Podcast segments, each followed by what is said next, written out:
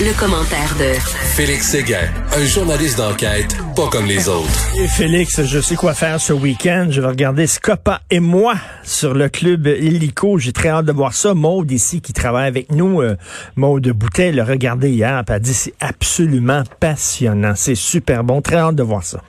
Euh, tant mieux, j'espère. Puis j'espère que vous serez nombreux à le regarder ce week-end. C'est c'est euh, aussi un c'est bon, faut le dire, c'est aussi un bon divertissement parce que parce qu'on veut savoir qu'est-ce qui se passe du côté sombre. Et puis je dis juste, euh, je vous donne un indice. Lorsque vous entendrez la voix de Andrew Scopa qui fait l'objet du documentaire, vous allez tout comprendre dans les 30 premières secondes du film, mais vous allez être probablement scotché à l'écran en raison de la manière dont il s'exprime. Écoute, je sais pas c'est quoi sa voix, mais Maud a dit, il faut que, a dit, il y a une voix incroyable, la façon dont il racontait ses histoires, là. Très hâte d'entendre ça. Écoute, toi, tu as eu des centaines d'heures, là, d'enregistrer.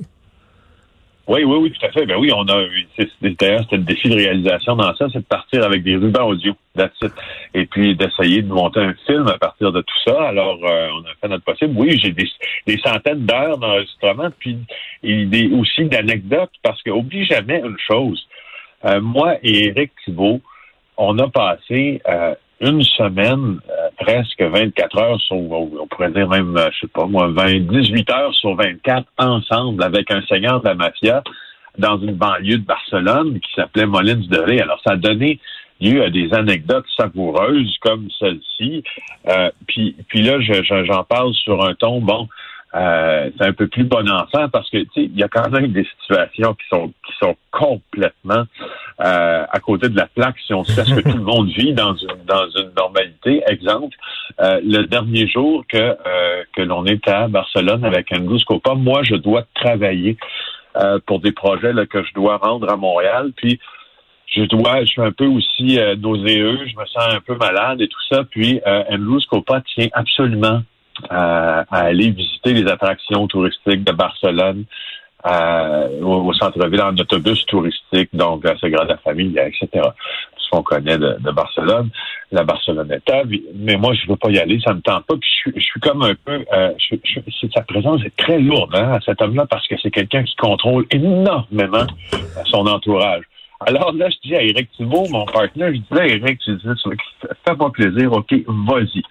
Alors, Eric, et un seigneur de la mafia ont passé, imagine la fin, deux heures ensemble, dans un autobus rouge à deux étages, à se prendre en photo, puis à se promener au beau milieu de Barcelone, puis Eric prenait des, euh, ce pas se prenait en photo, puis il se faisait expliquer c'était quoi ça, Ponteo, puis Gaudi c'était qui, puis ah mon Dieu, je, ça, pour moi, j'étais à l'hôtel où je travaillais et je riais je riais. Je te dis, je te dis, j'étais incapable d'arrêter de rire. Donc, Eric s'est promené en autobus avec un chef de la mafia pour faire un petit voyage. Écoute, c'est incroyable. Dans, dans, dans, dans, le, dans le livre Gomorra, euh, tu sais, le livre du célèbre journaliste italien Roberto Saviano, euh, il y, a, un chapitre, c'est sur la, la, mafia napolitaine euh, à Naples, et il y a un chapitre très intéressant où Roberto Saviano dit que ce n'est plus, ce n'est pas la fiction qui s'inspire de la, de, de, la réalité, c'est la réalité qui s'inspire de la fiction. Et lui, il parle d'un paquet de gangsters, de mafiosos, qui regardent les films de gangsters, les films de mafia, et qui essaient de ressembler aux personnages des films de mafia. Donc, tu sais, c'est l'inverse. C'est pas les films de mafia qui s'inspirent de la réalité. Maintenant, c'est les, les gangsters qui regardent le parrain, qui regardent Goodfellas et qui imitent leur idole. C'est assez particulier. Et toi, justement, Andrew Scopa t'a parlé de, de ses films de gangsters préférés. Mais on a fait plus que ça, Richard. À un moment donné, on était dans la, on était dans la chambre d'hôtel, euh, un peu à l'apéritif euh, avec lui. Et puis, euh, puis là, il nous disait, hey, sortez votre ordinateur, les gars, puis put on that fucking YouTube thing. I want to show you something. alors, alors, on, on, on, on, sur les ordi et tout ça. Puis, il nous passe en revue ces scènes de films mafieux préférés. Et la scène qui nous a euh, qui nous a fait visionner en premier, c'est une scène dont je connais presque maintenant toutes les répliques par cœur parce que c'est une scène qui n'est pas nécessairement tirée d'un film de mafia, qui s'appelle True Romance, un film de Quentin Tarantino. En fait, scénarisé, scénarisé par Quentin Tarantino, mais c'est pas lui qui l'avait réalisé. C'est pas réalisé par lui, c'est scénarisé par lui. T'as, as absolument raison. Là, il faut que je fasse attention quand je parle de film avec toi. Effectivement, il faut que je sois très précis, mais on, dans cette film-là, il y a une, il y a une scène euh, qui, qui a passé à l'histoire qui s'appelle Ah, la oui. scène sicilienne. Oui, je ne sais pas si tu te rappelles, c'est Christopher Walken euh, qui joue le Don de la mafia en face d'un Dennis euh, Hopper qui, lui, joue un policier à qui on tente de faire révéler euh, les allées et venues de son fils qui est recherché par le crime organisé. Et ça donne lieu à cette première réplique Can I Chesterfield now? Donc, Ah oui, le, le oui. policier sait qu'il va se faire tuer au final. Puis là, il dit, je vais te prendre une Chesterfield, qui est une, une cigarette. Et c'est la cigarette du condamné. Et là, Hopper se lance, mais avec un jeu de comédie, mais incroyable, un jeu d'artiste incroyable, dans une tirade contre les Siciliens. Alors, parce qu'il sait qu'il va mourir, et ce qu'il dit en clair, c'est que les Siciliens euh, portent le portent le gène des gens d'Afrique du Nord qui ont euh, qui, euh, qui qui ont envahi enfin une partie du pays et aussi de l'Afrique noire et puis évidemment le Sicilien devant lui est extrêmement remonté de tout ça et Ben euh, oui, puis le Sicilien est raciste et lui, il lui dit t'as des gènes noirs. Je me souviens de cette scène-là. C'est extraordinaire. Bon, c'est lent, c'est une longue scène, ça dure 11 minutes. Et, euh, et voilà, on a on a pendant longtemps, longtemps dans, dans ce, ce séjour avec Scopa répété les euh, les scènes de de ce film-là qui qui euh, qui ma foi euh, m'ont fait voir euh, m'ont fait voir ça sous un tout autre angle. Et quel, quel film aussi il aimait? Moi, euh, bien sûr, moi, le parrain, c'est, c'est ma Bible, c'est mon, c'est mon Coran. Euh, je le regarde une fois par année. Je sais pas combien de fois je l'ai vu. Le parrain 1, parrain 2, parrain 3, tu sais, c'est comme, parrain 3, il y a comme des grosses oreilles et des yeux croches. On l'aime quand même, mais tu sais, c'est comme le, le moins beau des trois, mettons. là. Mais, mais, Oui, c'est ça. Mon cœur, moi, mon, je, te, je te dis, moi, j'ai pas cette culture cinématographique que tu as. J'ai un intérêt marqué, je pense, une compréhension de ce qu'on essaie de, de, de me dire ou de réaliser puis de scénariser quand on quand on monte un film. Mais euh, mon cœur balance entre Goodfellas et, et euh, Ah ouais. Godfather parce que c'est deux films qui euh, c'est l'un, je trouve, pour The Godfellas, c'est un film qui, qui est un peu plus terre à terre, si tu veux, par rapport à la réalité de la mafia. ben oui, Euh, c'est, moins mytho- mythologique. Là. Le parrain, c'est, un, c'est un mythe. C'est la mafia avec le code d'honneur et tout ça. Mais, mais euh, Goodfellas, il montre que c'est une gang de petits bandits crapuleux qui ont, qui ont sans foi ni loi. Puis d'ailleurs- qui sont quétaines, qui sont habillés quétaines et tout ça. Ça rien C'est vrai que c'est plus réaliste, Goodfellas. Ben c'est ça, qui sont quétaines, qui sont euh, qui sont alcoolos, qui sont euh, qui débordent euh, d'une énergie extrêmement violente euh, dans, dans tout ça. Puis moi, les, moi, les dialogues aussi de, de Goodfellas, je les adore. Bref, je, je les mets avec secours, moi, dans ma liste, Goodfellas, Godfather, euh, le, le parrain, je veux dire le parrain 1 et le parrain 2. Et Goodfellas Moi, montre aussi qu'il y a une gang de psychopathes là-dedans. Là. Tu sais, Le, le personnage joué par Joe Pesci, il ferme pas juste. Là. Alors, il y a une gang de psychopathes dans la mafia aussi. Là.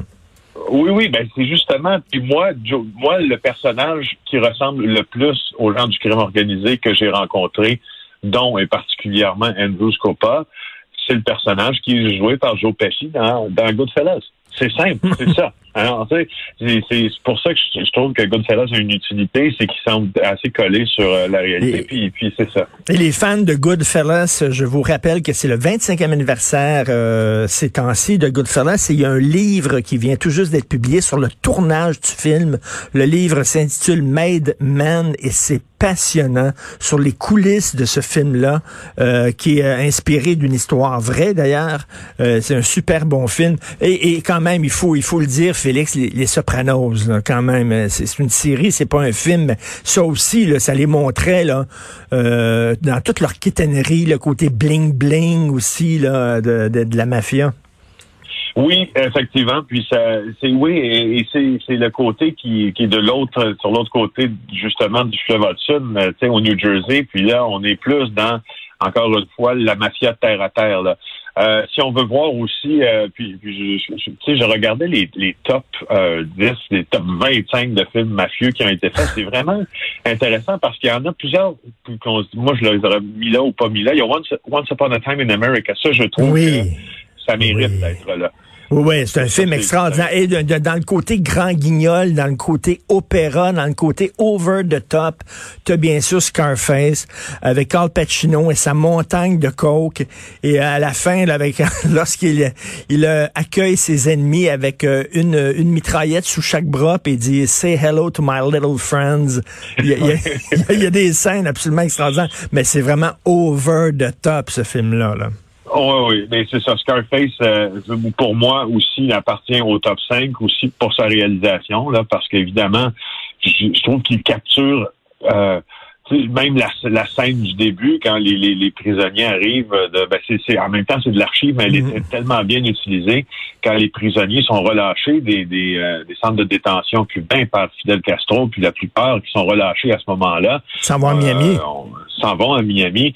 En tout cas, c'est une scène qui reste. Je trouve que c'est un film qui respecte tant dans sa musique, dans son image, euh, dans son, dans ses cadrages, dans son montage, l'époque, les années 80. Je trouve qu'on est là, là. On est là en 70-80, hein, c'est vrai quand ça se passe, et on est vraiment là c'est ce qu'on on ressent bien. Il y a Pulp Fiction. Euh, Oui. on peut pas, on peut pas, on Oui, peut pas. oui. euh, Écoute, aussi, euh, euh, pas- mais, mais c'est bizarre. On a des relations bizarres parce que moi, je me souviens quand j'avais commencé à regarder Les Sopranos, je regardais ça avec ma blonde, puis elle a décroché après deux épisodes parce que elle dit, je me sens mal. On me demande d'être sympathique à un gars qui est un qui est un trou de cul, qui est un enfant de chienne, qui est un criminel, qui est un psychopathe. Elle dit, je suis pas capable de regarder ça parce que j'ai un, j'ai un problème moral à regarder ce genre de... de, de- mais c'est vrai qu'on est fasciné par les films de gangsters, de gangsters. On les trouve à la limite sympathiques, mais sauf que dans la vraie vie, c'est des fous. Oui, Dangereux. on est fasciné pour ça, Richard. On est fasciné justement parce que ça fait appel euh, aux conflits moraux que nous portons tous en nous. Moi, je, je, je- j'en suis euh, persuadé que l'attrait de ces ben, l'attrait pour connaître ce qui se passe à l'intérieur de ce monde-là, l'attrait, même mon propre attrait, moi, pour rencontrer un homme comme Andrew Scopa, venait entre autres aussi de la curiosité de voir quel était le système moral puis de valeur de ces gens-là, puis de les confronter au mien. Hmm. Euh, essentiellement, si l'exercice qu'on fait dans notre film, c'est ça. Mais- Alors, tu sais, je comprends ce que Sophie dit quand elle dit, ben moi, ça, ça, me- ça me met mal à l'aise. tu sais. Et Maude euh, dit euh, une idée, elle dit, ça ferait des balados incroyables pour ici, pour Cube Radio. Là. Ça ferait des podcasts avec tout- toutes les heures et les heures d'enregistrement que, que tu as, parce qu'il a fallu que tu choisisses pour le film, bien sûr. Mais euh, ce serait le Ah fun oui. d'avoir les ce qu'on appelle les outtakes. Euh, Exact, ce que, ce que tu as laissé tomber, là, ça ferait peut-être, tiens, une coupe euh, de balado aussi, ça serait intéressant. Scopa uncut.